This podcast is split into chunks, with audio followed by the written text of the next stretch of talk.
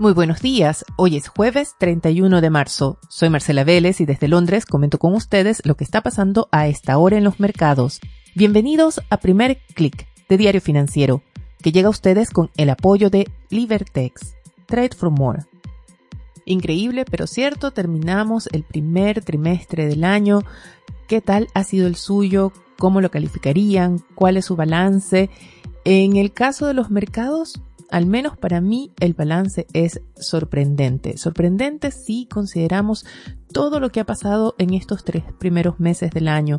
Tenemos la invasión de Rusia en Ucrania que ha desatado mayores presiones inflacionarias, ha obligado a acelerar los ajustes monetarios, ha mandado al alza los commodities, alzas que no hemos visto en décadas y que ha llevado las tasas de inflación en el caso de Estados Unidos y muchos países europeos. Todo esto configura un escenario de crisis y sin embargo las acciones han sido bastante resilientes. Revisaba esta mañana el índice MSCI que sigue a todas las acciones globales, tanto de países desarrollados como países emergentes y acumula una caída de en torno a 4,32%.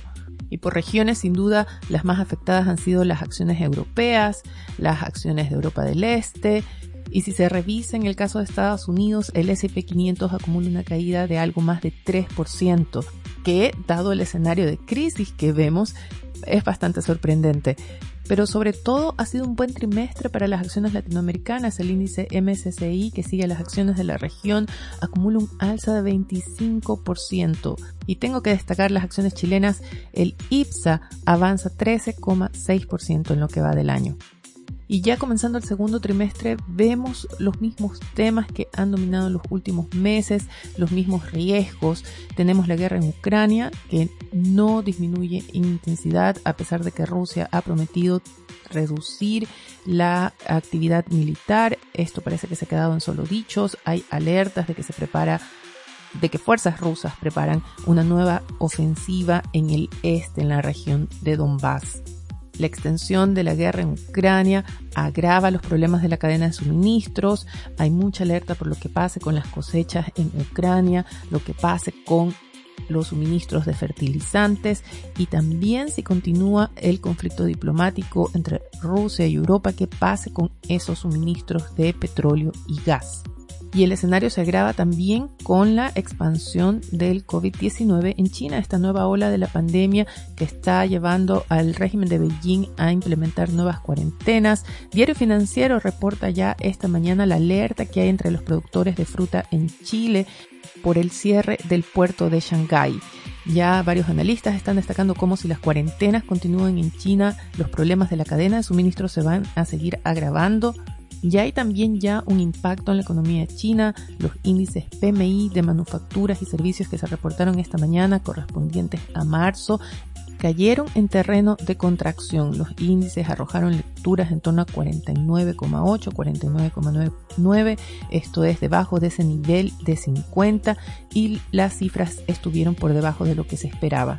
Seguramente el gobierno chino tratará de implementar nuevas medidas de estímulo, pero estas podrían ser contrarrestadas por esta expansión de las cuarentenas, así que hay ahí un difícil balance y esta desaceleración en China lo único que hace es agravar el ajuste a la baja de las proyecciones de crecimiento para los demás países. También está el temor a que el ajuste monetario al que se están viendo obligados los bancos centrales desacelere demasiado el crecimiento. El temor está en este caso que el Banco Central Europeo se esté quedando detrás de la curva y vaya a tener que aplicar un frenazo para evitar que se disparen las expectativas inflacionarias. Ayer Christine Lagarde insistió y prometió que la inflación va a parar, va a dejar de subir pero lo que no queda claro es hasta qué nivel tolerará el Banco Central Europeo antes de implementar alzas de tasas de interés.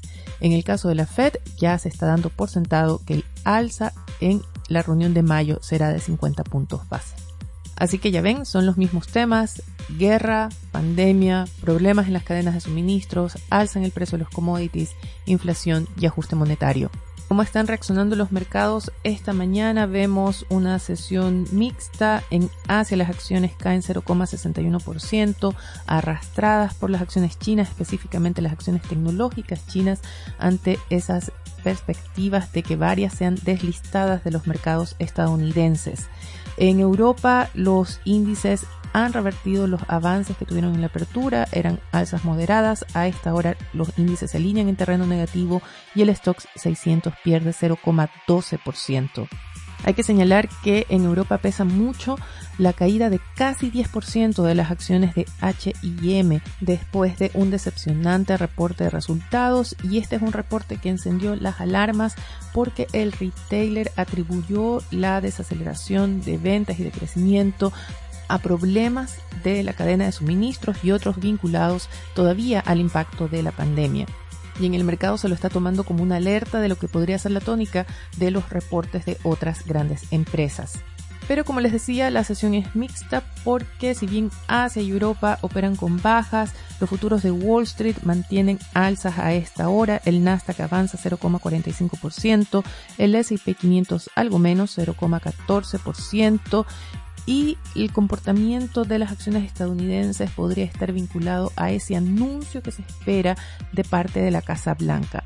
Hay reportes de que la administración Joe Biden prepara un histórico uso de las reservas de petróleo de ese país. Se buscaría inyectar un millón de barriles de petróleo diarios hasta llegar a unos 180 barriles y la idea es contener el alza del precio de los combustibles hay que recordar que este es un año electoral en Estados Unidos. En noviembre los demócratas se juegan el control del Congreso en unas elecciones que serán un referéndum del gobierno de Joe Biden.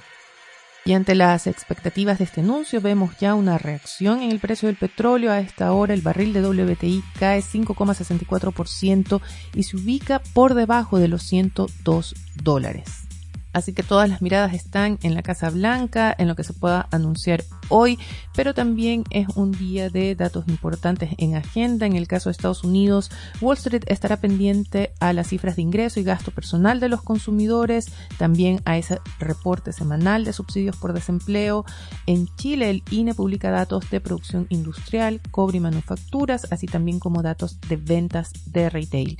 Y en Colombia, el mercado espera ver que el Banco Central anuncie un alza de 150 puntos base que lleve la tasa de a 5,5%.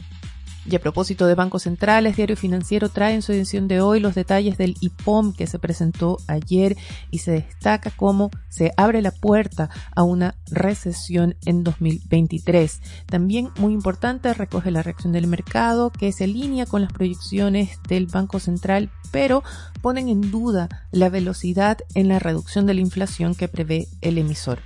Eso sí, el titular principal de la edición de hoy es no para el IPON, sino para los cambios que se trabajan en la Convención Constitucional y, destaca Diario Financiero su titular, ponen bajo presión la autonomía del Banco Central. Con esto me despido por ahora, los invito a que sean actualizados de estos y otros temas visitando nuestro sitio web de f.cl. Recuerden, primer clic llega a ustedes con el apoyo de Libertex, Trade for More les deseo que tengan un buen día. Nosotros nos reencontramos mañana.